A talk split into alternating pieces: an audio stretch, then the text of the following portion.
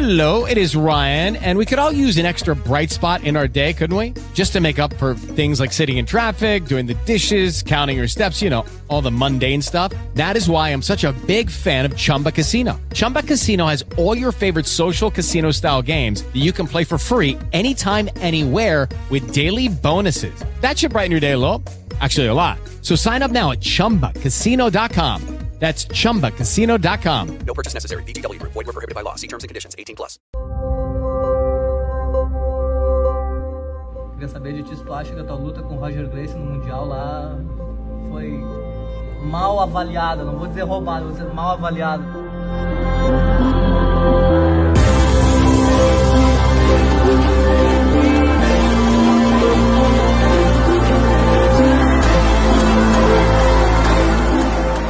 Salve, galera do Papo BJJ, estamos aqui hoje em Vista, na Califórnia, conhecendo a nova academia do professor Márcio Coleta, sob o nome da Bering Jiu-Jitsu, e aproveitar esse momento para bater um papo com ele sobre essa nova vida dele aqui na Califórnia, os planos para o futuro e como tudo foi decidido em vir morar aqui. Fala para nós aí um pouco do teu, teu começo no Jiu-Jitsu, aonde que foi e o porquê que começou. Ah, faz tempo, né, bro? É, eu comecei a treinar jiu-jitsu basicamente por causa do, de ver o Royce lutando, né, cara? Quando eu vi o UFC em 92, acho que foi em 93, e pô, vi o cara pequenininho ganhando de todo mundo, o cara magrinho ganhando dos caras grandão. E me interessei, cara, me interessei por jiu-jitsu. Nessa época em Porto Alegre ah, não tinha muitas academias, né, cara? Na realidade não tinha academia, né? Tinha um pessoal dando. Tinha, tinha, tinha o Centro Gaúcho de Esportes, uh, onde tinha o, o Walter Matos e o Zé Mário dando aula, e tinha a academia do, do, do Dematei, que era a academia de karatê, que tinha no subsolo tinha um tatame que o, que o professor Ricardo Murilo dava aula. E foi lá que eu comecei a treinar, cara. Comecei lá em 93 e por ter visto o Royce, por ter me interessado. E eram os únicos dois lugares nesse momento que tinha jiu-jitsu em Porto Alegre. E, e, aí eu cheguei lá, levado com um amigo meu, né, o Franco, uh, é, para conhecer a academia do, do, do, professor Ricardo e treinar, fazer uma aula. E fiz uma aula. Minha primeira aula que eu fiz, uh, no final da aula ele me botou para treinar, eu fui treinar com a Rosângela Conceição, a Zanza. E, meu Deus, tomei-lhe um amasso. não visto, né? E me interessei mais ainda. não, não pode ser verdade, né? E, e aí, cara, eu comecei a treinar, comecei a me dedicar. Na época eu tinha, tava acabando o colégio, tinha acabado o colégio. E, e cara, comecei a treinar, comecei a me dedicar. Uh, mais tarde acabei no ano seguinte, acho que no final de 90 e... Isso foi em 93, é. No final de 94, no início de 95, a gente... Final de 95, a gente abriu... O professor Murgo dava aula na academia do Dematem, né? Aí depois disso ele foi dar aula numa outra academia no centro da cidade. Depois ele foi dar aula numa outra academia ali na Mariante, em Porto Alegre. É, depois ele foi dar aula em outro lugar. E daqui a pouco a gente já não tinha mais onde treinar. A gente estava sem ter um local para treinar. E na época eu me lembro que a minha, prof... minha irmã estava se formando em educação física. A gente montou uma academia, eu montei uma academia, né? Meu, meu pai deu um apoio para mim e para minha irmã, a gente montou uma academia. Tinha a parte da frente, era uma casa, a parte da frente era a parte de musculação, ginástica. E a parte do fundo era a parte do tatame, né? Então foi basicamente a foi a segunda academia de Porto Alegre na realidade, porque nessa época, três meses antes o o Walter Matos e o Zé Mário tinham saído do Centro Gaúcho e abrido, aberto a, a Jiu-Jitsu. Né? E três meses depois a gente abriu o Winner, em dezembro de 95. Não me lembro que ano exatamente. O professor Ricardo precisou parar de dar aula. Ele não tinha condição de, de, de, de, de se manter dando aula. Só que, cara, eu tava com a academia montada, com 300 alunos dentro da academia, né? Só de jiu-jitsu porque só tinha duas academias, a gente tinha dois tatames, um em cima assim na casa atrás e um embaixo, um só para faixa branca quando eu sou graduado. E era aula o dia inteiro, né, cara? O dia inteiro, o dia inteiro. E na época eu tinha pego acho que a faixa roxa e o professor Ricardo precisou parar de dar aula. E cara, eu fiquei apavorado, né? Porque eu precisava continuar treinando, precisava de uma faixa preta responsável, uhum. precisava continuar aprendendo. Uh, na época, quem ficou dando aula no lugar dele é, fazendo o trabalho foi o Tonho uh, que era piloto de avião. Quando ele estava em Porto Alegre, ele dava aula lá. Ele fez um período, ele fez isso. Depois ele saiu, abriu a academia dele, certo? E aí quando ele fez isso, eu em vez de levar um outro faixa preta para dar aula lá, eu uh, eu fiz uma parceria com a Bering Jiu-Jitsu. O Ricardo já era ligado à Bering Jiu-Jitsu, uhum. né? Ele já era já, conhecia em 94, quando eu era faixa branca, eu tinha ido para o Rio, para São Paulo e para o Rio de Janeiro com ele. Fiquei duas ou três semanas só viajando e treinando, cara. Foi onde eu conheci a Academia Master do, do Mestre Jacaré, lá no Rio de Janeiro. Foi onde eu academia, conheci a academia que o Silvio, na época, o Silvio e o Fábio Gurgel tinham uma academia em São Paulo, no Morumbi. Eu era faixa branca. Isso foi em 95.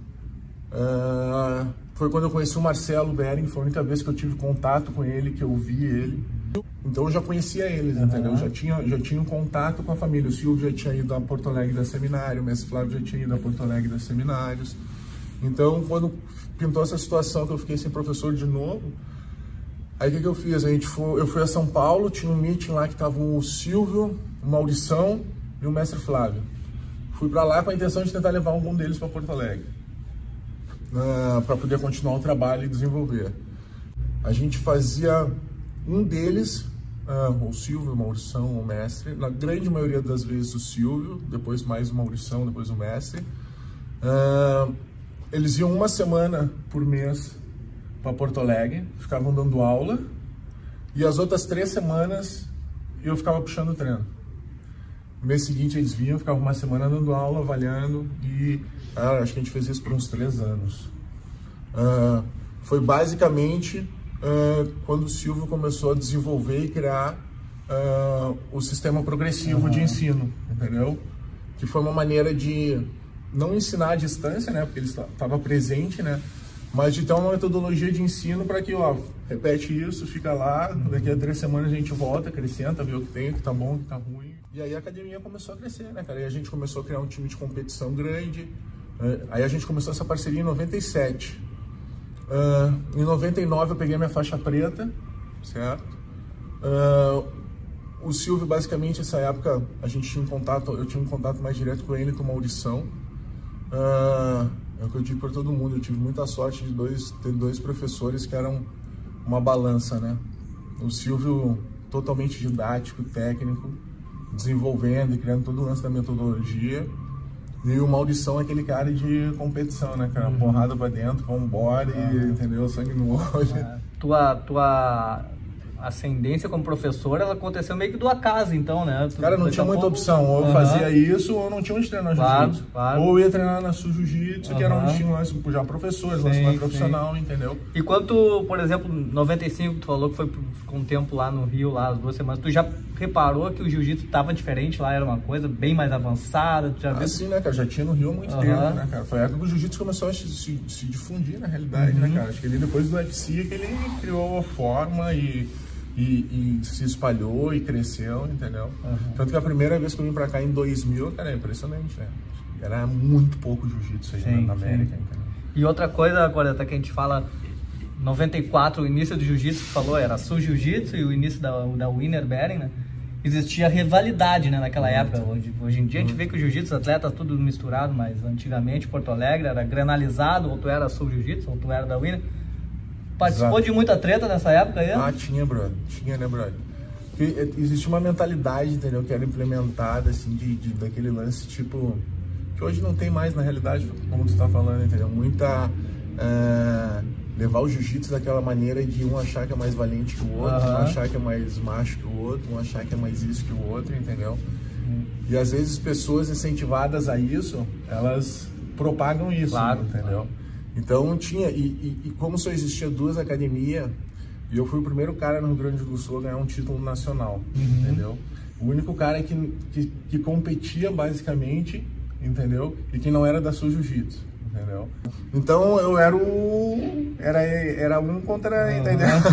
Era o cara que, que, que, não tava no grupinho, entendeu? Uhum. Era o cara que não, não, participava do grupinho. Tá, e de onde é que surgiu a tua, tua vontade de competir no jiu-jitsu? Quando é que tu te vou, quero competir Cara, foi natural, entendeu, cara? Foi natural. Quando eu comecei a treinar, assim, tinha muito pouco campeonato, uhum. né, cara? Naquela época tinha duas Copa Choin. Quando tinha. E, Um campeonato ou outro que tu ia, uh, tu vê, o primeiro campeonato que eu, eu, te falei que eu ganhei nacional, que foi em 90 e... Final de 90 e, é, final de 95, brasileiro, no Rio. Foi a segunda edição do brasileiro. Nossa, eu era faixa azul, uhum. entendeu? Então era um lance que era muito novo, entendeu? Cara? Tu não era conseguia nem acompanhar, nem sabia nome de atleta, não sabia não, ninguém. Tava tudo começando ninguém. na realidade, né, cara? Era tudo novo, entendeu, cara? Claro. Tudo, tudo muito novo. Quando né? é que tu teve a oportunidade de com, começar a acompanhar campeonatos, assim, saber quem eram os atletas? Pô, tem um ah, cara. Naquela época ali, naquela, naquela, época, cara, que eu comecei Mas a interessar pelo Era revista, uhum. né? Quem é que tu já via que eram os caras assim da época? Ah, cara, na época os caras que se destacavam bastante, cara, era o Roleta, uh, pô, tinha Valide, Bitete. Uh, o Royler Grace lutava direto. Era, era, essa geração uhum. ainda que tava já, entendeu, na faixa preta, competindo, claro. lutando, ganhando. E hora a faixa azul, tava começando, né, cara? Por exemplo, dessa época aí que falou roleta, Amarillo Bitete, Royler.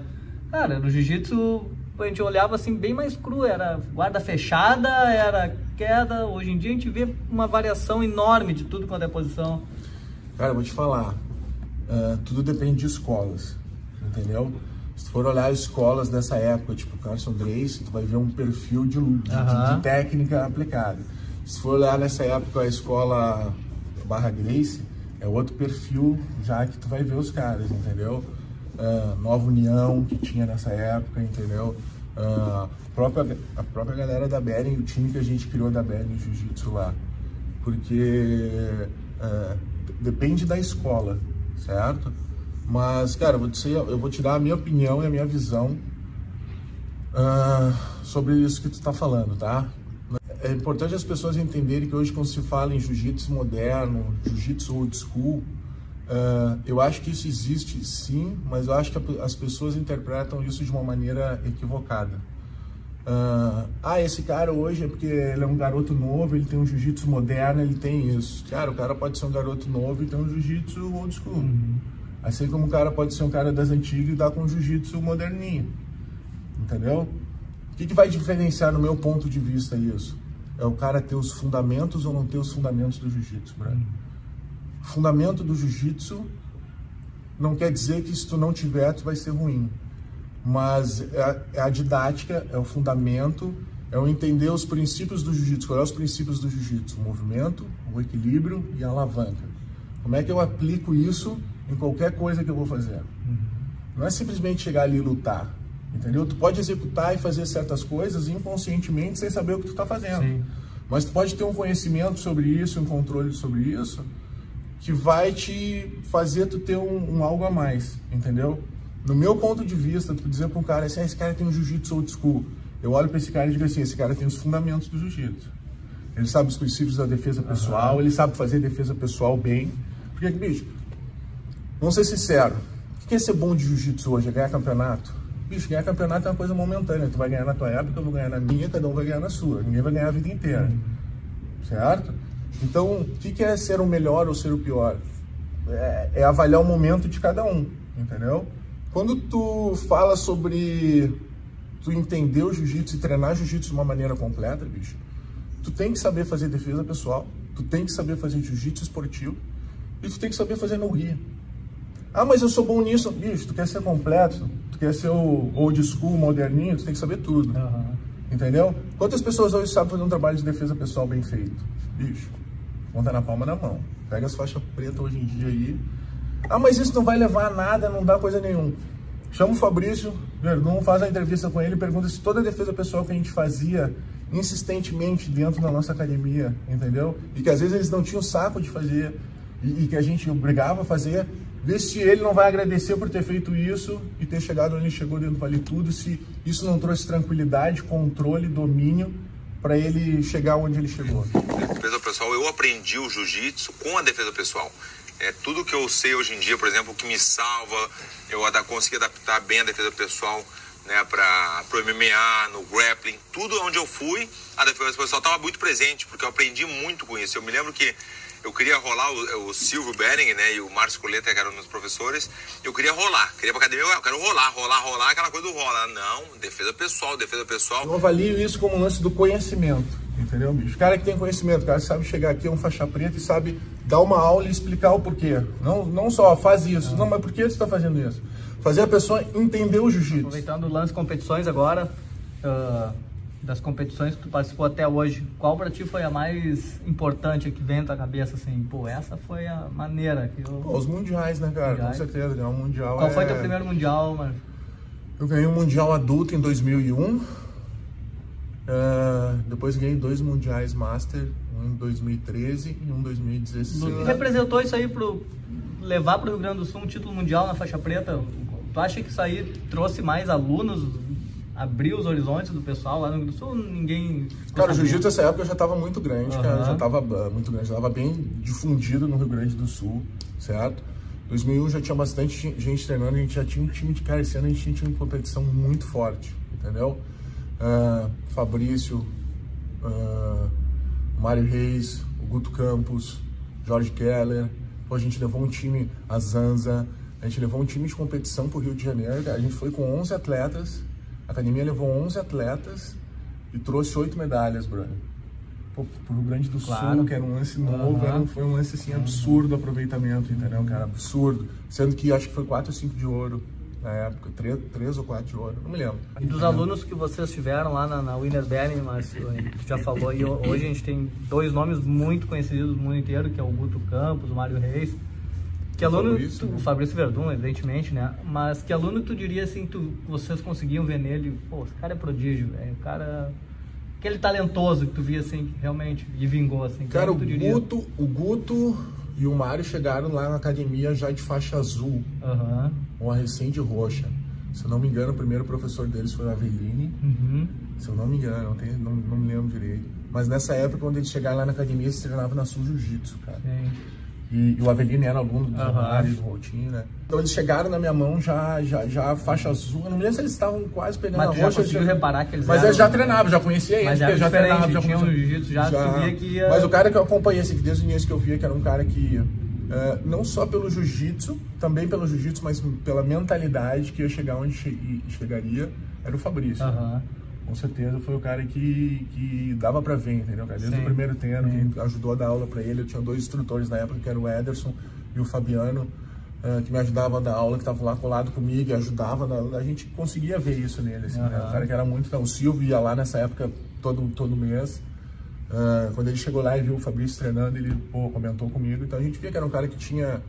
Tinha, tinha vontade antes de qualquer coisa, né, bicho? É o que eu falo pra todo mundo, cara. Não é só o talento, é ter vontade, Aham. é querer, entendeu? Saber desde o início, não ter vergonha de dizer eu quero ser isso, eu vou fazer isso, entendeu? Tem muita gente às vezes que tem dúvida, que fica inseguro, se- entendeu? Bicho, acredito, foi que nem tu me perguntou, ah, quando que tu viu, cara, aconteceu, entendeu? Quando tu acredita, vai, acontece e é isso, entendeu? Não pode ficar na dúvida, né? mano? Sim, Márcio, agora vamos aproveitar a, a situação do tu ter vindo morar aqui nos Estados Unidos agora, mais precisamente na Califórnia. Ah, tu ter vindo para Califórnia tem alguma relação com o jiu-jitsu? Hoje tá o centro do jiu-jitsu é aqui na Califórnia ou foi coincidência? Não, quero mudar para os Estados Unidos, cair na Califórnia, eu tenho já um background forte no jiu-jitsu, vou abrir minha academia lá. Ou foi tudo pensado? Cara, um pouco de cada. um pouco de cada. A primeira vez que eu vim para os Estados Unidos foi em 2000. Desde então eu tinha vontade de vir morar aqui, mas eu já tinha academia no Brasil, entendeu? Cara, tinha meu aluno, ah, meus alunos, tinha toda uma estrutura já montada. Ah, então eu tinha muita vontade de vir morar aqui durante mu- muito tempo, desde 2000, de ser bem sincero, faz 20 anos que eu tinha essa vontade. Então aí, realmente, dois anos atrás, assim, por toda a situação do Brasil, toda a situação econômica do país, tudo de segurança, ah, e por ver o, o jiu-jitsu crescendo aqui do jeito que tá, e, e, e querendo principalmente, cara, poder ser uma, uma referência da Bering de Jiu-Jitsu aqui no, no- nos Estados Unidos, para poder difundir a marca Bering Jiu-Jitsu. Esse é o meu principal objetivo agora daqui para frente, entendeu, cara? Mostrar pra galera o diferencial da metodologia, o diferencial do, do, do, do, do- do que o mestre Flávio hoje ensina, do que a gente trabalha. Ah, é. Então, aí eu comecei a correr atrás disso para ver, pô, tem que vir, aplicamos por visto, ganhamos visto, ganhamos green card, conseguimos vir com toda uma estrutura montada, tudo certinho. É, e como eu venho para cá há muito tempo, cara, eu visito muitas academias de amigos, ah, alunos do, do, do mestre Flávio, que tem academia. E tenho amigos aqui em San Diego. Então, ah, a Califórnia hoje, pelo, primeiro pelo clima, segundo porque era um lugar nos Estados Unidos onde a gente mais tinha conhecidos, amigos também, entendeu? Uh, e com certeza por ser hoje um polo do jiu-jitsu, né, cara? Que eu falo, hoje a Califórnia, que é o Rio de Janeiro nos anos Sim, 90, né, cara, sim. pro jiu-jitsu. Então tudo tá acontecendo aqui. Tu costuma acompanhar os campeonatos de jiu-jitsu? Cara, eu tava um pouco desacompanhando, não, acompanhando, Aham. né? Tava um pouco desinformado, mas agora esse, esse último ano eu tô mais por dentro, assim, tô me informando, porque foi o que eu te falei, cara. Desde 2006, quando pô, eu tive uma perda que foi muito ruim, assim, cara, que a gente teve, que foi a, a morte do Maurição, né, Aham. cara? Que era um, um irmão que tinha um professor, né? Mas um irmão, um cara que a gente era muito próximo. Foi o cara que criou a primeira fightwear do mundo, né? A Hunter, que hoje tá aqui com a gente. E, cara, eu vou te ser sincero, em 2006, quando, quando o Maurição faleceu, cara, a minha mentalidade mudou muito, assim, sabe? Eu fiquei um pouco decepcionado com o jiu-jitsu, com as coisas que estavam acontecendo. Eu fiquei um pouco eh, desfocado no lance de competir equipe de competição.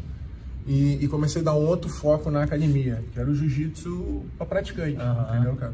Que é o que hoje em dia tá 90% não compete, né, cara? Claro. Até mais, 95% na verdade.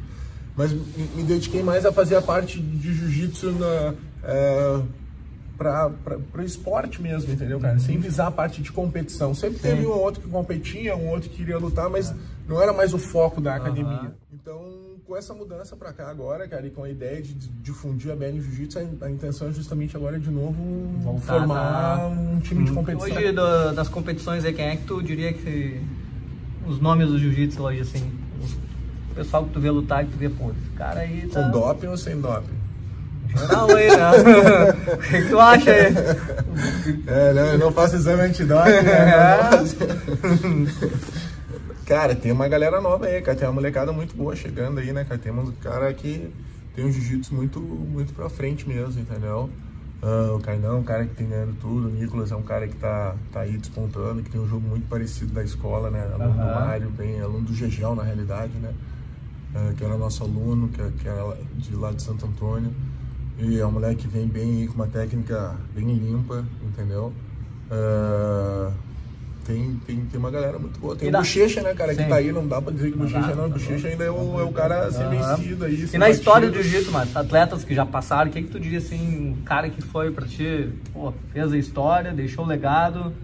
Quando tu pensa num atleta vencedor no jiu-jitsu, quem é que vem na cabeça dos que já passaram? Pô, tem uma galera, cara. Tem muita gente que teve. que fez os- cada um dentro. É o que eu falo, cada um dentro do- da sua época, né, cara? Teve o Roger que deixou um.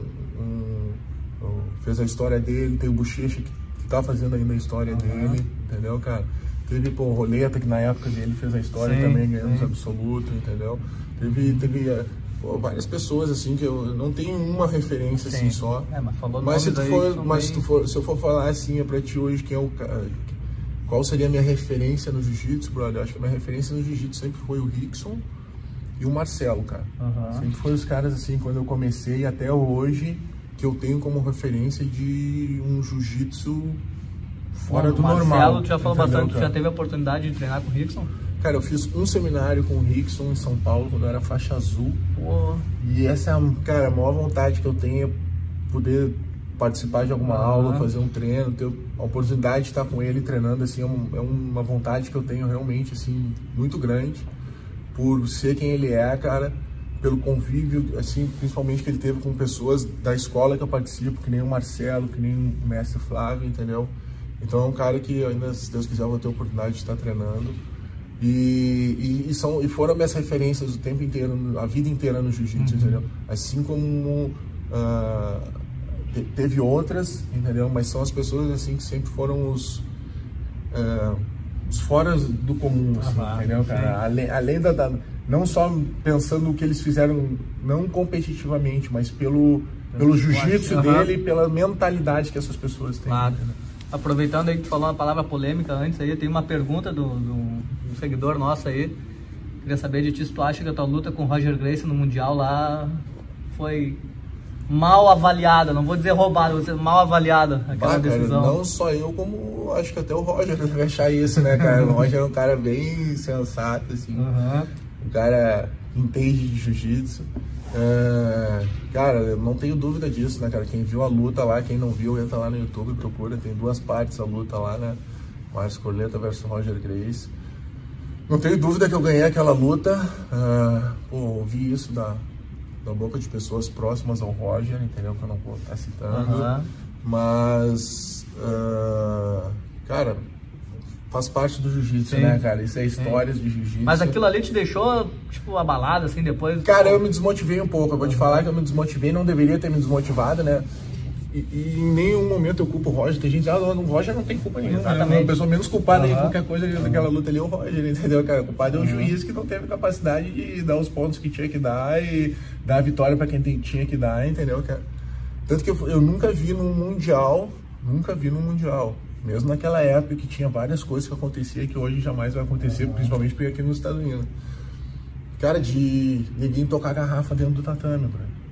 Cara, foi chuva de garrafa plástica pra dentro do tatame, entendeu? Depois da luta. Aham. Então, lance que, cara, ficou, entendeu? Não, não, não tem como, pô, toda aquela galera, toda aquela galera viu uma luta e o juiz Ah, viu outra sim, luta. sim. Agora academia nova, já tá recebendo alunos, né? Aqui. Ah, graças a Deus, tá começando aí, esperando a galera chegar Como é que tu tá planejando teu 2020, ah, a tua teu alvo professor de jiu-jitsu, dono de academia e atleta? Tu pensa em voltar a competir em 2020? Penso voltar a, academia- a voltar a competir, cara, com certeza, né? Uhum. Todo início de ano o cara pensa nisso, ele botar em prática, né? E, não, e, e- e realmente, cara, pra mim agora é um lance que eu tô res- tentando reestruturar ah, a minha vida fora do tatame. Porque na realidade a gente veio morar nos Estados Unidos faz um ano e meio, desde julho do ano passado, mas a gente manteve os negócios no Brasil, Aham. entendeu? Então eu tenho uma academia no Brasil ainda, a gente tem a Hunter do Brasil, a gente tem a Hunter aqui que a gente está desenvolvendo, a gente tem a academia aqui, minha esposa tem uma clínica odontológica no Brasil, e então a gente, fora isso a gente tem a federação lá no Rio Grande do Sul que a gente toca também. Então, cara, minha primeira coisa agora esse ano, eu tenho um mês para fazer isso, é a minha meta, é tentar me livrar de algumas coisas, entendeu? Não dá para querer eh, abraçar o mundo, Sim. já cheguei à conclusão disso. E para mim poder ter focar em treinar para competir, eu preciso, a cabeça precisa estar focada Claro, nisso, claro. entendeu, cara? Então, eu realmente quero voltar a competir, cara. Ah, tô tentando me ajeitar isso o mais rápido possível, me, me desfocar de algumas coisas ou trazer gente para trabalhar junto e botar para trabalhar, entendeu? Porque são grandes oportunidades de Aham. negócio que tem, que estão crescendo, que tá tudo tá crescendo, a Hunter aqui, a Hunter. Então a gente precisa dar atenção a isso também, entendeu, cara?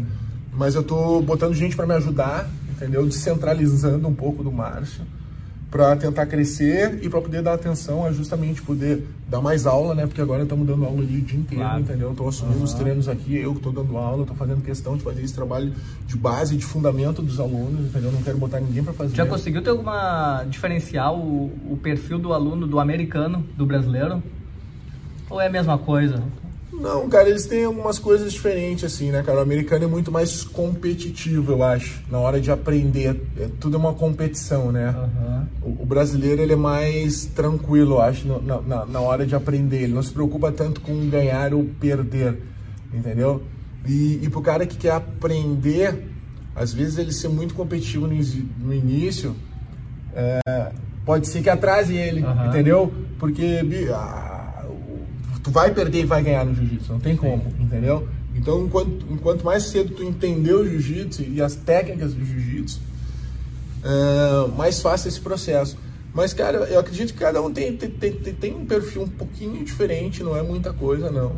Mas é, eu tô vendo a, a, a grande diferença do meu ponto de vista, cara, é a- o valor, né? A valorização do professor, é, do profissional de educação é, aqui nos Estados Unidos, Sim, né? sim. Em relação ao Brasil, pô, isso aí é, É, é faz- cultural, é, é é- cultural, né, cara? Ah, da a tua situação ficou um pouco diferente de vários que a gente entrevistou, porque a gente entrevistou muito atleta que veio com a mochilinha, vou treinar, se tiver que dormir na academia, eu durmo. Tu já veio como um professor, um empresário, um- uma família nas costas, Com visto, né? né, com cara? veio um pouco mais preparado, mas também com um desafio grande foi abrir uma academia, né? Começar do zero, né? Começar cara? do zero. De novo, que nem Ah. eu falo pra todo mundo, eu tô começando igual no 95 lá quando eu abri a Exatamente. academia, do Tava zero. lá cara. reestruturado, então vamos com uma nova cultura, né? Em volta disso tudo. Ah, tu, ah, difícil dizer ainda, mas tu já teve algum medo de ter feito isso? Um arrependimento? Cara. já pensou assim, será que eu fiz a coisa certa? Cara, acho que eu, tu, todos os brasileiros que chegaram aqui pensam isso diariamente nos primeiros meses Aham. anos, né, cara? Será que é a coisa certa? Será que é o passo certo? Será que é o. E, e isso o cara só vai ter a resposta depois que ele conseguir realizar aqui ou não. Sim. Entendeu, cara? Aham. Porque é o que eu falo, bicho. Isso é uma decisão de tu acreditar que tu pode vir aqui e realizar, entendeu, cara? É o que eu falo pra todo mundo. Pra todo mundo. Foi o que tu falou, minha situação é um pouco diferente, tá? É, tipo, do cara que chega aqui sozinho, sem família, pô, eu vim com eu, vim eu, minha esposa, duas crianças. Ah, é diferente do chegar aqui sozinho, são situações Aham. diferentes, mas as responsabilidades e o ter que se virar Claro, aqui é claro. o mesmo, entendeu, Aham. cara? E, e tem certas coisas que tu só aprende depois que tu chega aqui, não Uhum. tem como tu prever, por mais que tu venha com estrutura que a gente vem, tem certas coisas que tu vai passar chegando aqui que todo mundo passou. Que é o problema do crédito, que é o problema disso, que é o problema de conseguir isso, conseguir aquilo, entendeu, cara? Então, ah, mas eu acho que, cara, valeu a pena, vale a pena, entendeu, cara? Eu acredito ah, que antes de tudo, cara, que eu falo pra todo mundo, muita gente acha que a pessoa vem pra cá, o cara foi pros Estados Unidos, agora tá rico, o cara foi pros Estados Unidos, agora tá bem. O grande lance é se a pessoa tem coragem de recomeçar do zero. Aham. Não é se vai dar certo, se não vai dar certo, Exato. se tem dinheiro, se não tem condição, se vai chegar aqui sem dinheiro, se vai chegar aqui com dinheiro. Bicho, se tu acreditar, se tu tiver coragem, entendeu, brother? E tu acreditar, vem embora, entendeu? Sempre tentando ficar da maneira legal, sempre tentando ficar da maneira certa, entendeu, cara? Eu acho que difícil vir pra cá hoje em dia, ainda mais com toda essa situação aí de, de governo e coisa, ficar ilegal. Aham. Mas acho que é uma coisa que não é, eu não, não, não voltaria atrás, certo? Então vamos, vamos ver o que que a gente Então, pra finalizar, né, o nosso tradicional joguinho do já ou jamais, Corleta, onde eu faço a pergunta e tu mostra pra câmera ali se é já ou jamais, sendo sincero, né? São 10 perguntinhas só aqui. Sendo sincera. Vamos lá, então. Já expulsou algum aluno da academia? Putz. Já. Beleza. Ah, eu não, não me lembro. É. Mas acho que já, brother. Já usou o jiu-jitsu fora da academia? Já. Já pra se defender ou pra Pra me ir... defender, brother. Pô, É. Uma vez um cara desceu num caminhão, veio me dar com a barra de ferro, brother. Bicho, foi inacreditável. Inacreditavelmente, um dia anterior nós tínhamos feito de noite treinamento de defesa de paulada, brother. E, bicho, foi o que me salvou, senão o cara ia rachar minha cabeça no meio, cara. O cara desceu do caminhão, me deu com a barra de ferro, me dar com a barra de salvando ferro. vidas Salvou aí. minha vida, brother, com certeza. Já fez algum desafeto no jiu-jitsu? Putz, bicho, devo ter feito, né, brother? Sabe que jiu-jitsu é meio complicado, né? É. Então vai de já é também. complicado. Ah, já. Já não saiu já ali, Não, né? tá, tá aqui. Tu já havia te imaginado em algum momento da tua vida que tu seria um professor nos Estados Unidos? Ou nunca tinha passado na cabeça? Já, brother. Já? É o que eu digo, o cara tem que mentalizar aquilo que ele quer sempre, brother, desde o início. Não pensar, só- não olhar só aqui, mas pensar grande mesmo lá na frente, entendeu? Sim. E não, não é pensar e falar, não, é, é pro, pra dentro, entendeu, cara? Porque é lá de dentro que vai vir a, a essa Claro. vontade, entendeu, cara? Então, com certeza. Acho que desde a primeira, que eu falo, desde a primeira vez que eu vim pra cá em 2000, cara, eu falei, meu Deus, ado- adoro os Estados Unidos, gosto dos Estados Unidos, entendeu, cara? Tudo funciona aqui, entendeu? Ah, então, sempre quis vir morar aqui. Então, sim, mas gente, tinha me Imaginado. morando aqui já. entendeu? Não sabia se eu ia realizar, Claro, entendeu, brother? Mas, mas já, já tinha, já tinha vontade. Já bateu pro menos graduado? Putz, brother. Acho que já, brother. Já. Acho que já. Já. Já pegou mais que graduado? já. Já. Já. Ah, já amarrou alguma luta no campeonato? Não. Não. Porra, não. é. Pô, até porque é o seguinte, amigo, se fizesse isso no campeonato, tu ia tomar tantos porros do Silva, do Maurição, cara. Tu não tem noção que era, cara. Cara, eu ganhei o Mundial, voltei tomando mijada, cara. Ai. Eu voltei tomando esporro, cara. Todo aquele morro lá na volta, lá que a gente vinha de carro, cara, eu vim tomando esporro, não tem noção, bro. Eu não tinha, não, não- nem podia fazer isso. Já né? chorou após alguma luta? Alegria ou tristeza? Já, Já? com certeza. Uhum. Já. Dos dois, de alegria, de, de raiva, de tristeza, entendeu? Com certeza. Já não bateu peso? Ficou de fora do campeonato? Ah, tá pesadíssimo, né, Bruno? Não, tinha né? como. Jamais, essa jamais. Já xingou o juiz alguma vez? Putz, É. pelo amor de Deus, né? Tu acabou de falar de uma luta polêmica. É. E a última, já foi dormir sem tomar banho depois de um treino? Putz, Com certeza, brother. Ah, Aquela que o cara chega em casa, bah, vou relaxar dois minutos aqui no chão. Ainda mais pra quem mora em Porto Alegre, que cinco tá 2 manhã. graus quando chega em casa, né? Acorda às 5 da manhã dura, entendeu? velho? Tá Aham. louco. E pior é o seguinte, não, mas não era normal, cara, porque eu sempre cheguei assim, assim, aquele de estar cansadão mesmo, chegar e ficar assim, mas tinha cara que ia pro Rio lá, passava 30 dias no Rio, tomava dois banhos, né? Sendo que um era de mar, entendeu? Tá louco. Então, mas Não, não, já, mas já dá. capotei, já capotei cansado, assim, que, cara, era impressionante, tinha treinos, ah, na gente- época do Mundial, treino lá no Rio, principalmente, ou nessa época que o Silvio tá morando em Porto Alegre, começava o treino com o Silvio dizendo assim, estão preparados pra chorar? Ah. E o treino acabava quando tu chorava, quando tu não chorava, não acabava. Tem- tive sorte de ter tido ele como Ele professor. consegue assim. aliar a didática com a. Ou Impressionante. seja, essa, essa função que hoje a gente tem a moda de ser coach, o Silvio já era, sem nem existia a palavra coach, ele já era um coach. É, cara, é, é a modernização do jiu-jitsu. Hoje em dia não é mais treinador, é coach, Coach, entendeu? Evoluiu agora. Sim, sim. O, o coach é uma, uma posição, é é uma graduação nova agora que deram Exato, pro... exato. Então tá, pessoal, eu queria agradecer ao professor Márcio Corleta aqui, abriu a academia para nós conhecer hoje, um espaço novo, mais uma opção para desenvolver o jiu-jitsu aqui. Agradecer o espaço que ele nos disponibilizou e deixar com ele uma última palavra, se ele quiser agradecer, quem quer que seja, patrocinadores, amigos, família. Bora lá, Márcio, contigo aí. Pô, agradecer ao Papa BJJ por, Muito obrigado. por estar aqui com a gente e ter vindo aqui fazer essa trocar essa ideia aqui, ter essa oportunidade de falar um pouquinho do que a gente fez já, do que a gente está pretendendo fazer. Ah, agradecer meus professores sempre, né, cara? Os caras que estiveram no meu caminho, todos eles. Ah, em especial o grande mestre Flávio Bering, que hoje em dia é a pessoa que eu tenho o prazer de estar representando e de estar junto, entendeu? E gostaria de estar mais junto ainda, para poder absorver todo o conhecimento que ele tem, toda a sabedoria que ele tem. E é o que eu digo, né, cara? Poder aprender com o topo da pirâmide, assim, pessoas que estavam ligadas diretamente ao grande mestre Hélio Grace, à origem do jiu-jitsu, aos fundamentos, ao que realmente, para mim, é os meus valores importantes.